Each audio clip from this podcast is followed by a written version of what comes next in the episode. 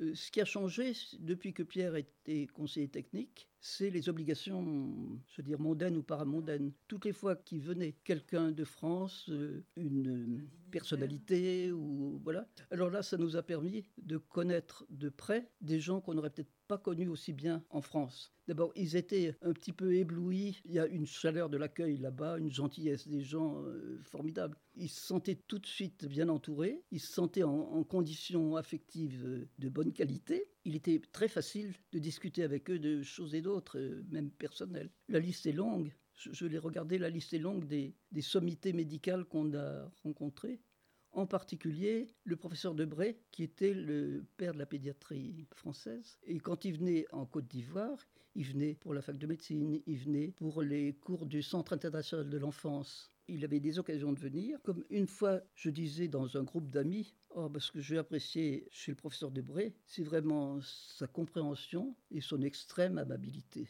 Et à ce moment-là, celui qui était chef du service de pédiatrie à Abidjan me dit Quoi? Mais c'est une peau de vache ben, je lui ai dit, écoutez, il a sans doute bien changé. Il est absolument charmant.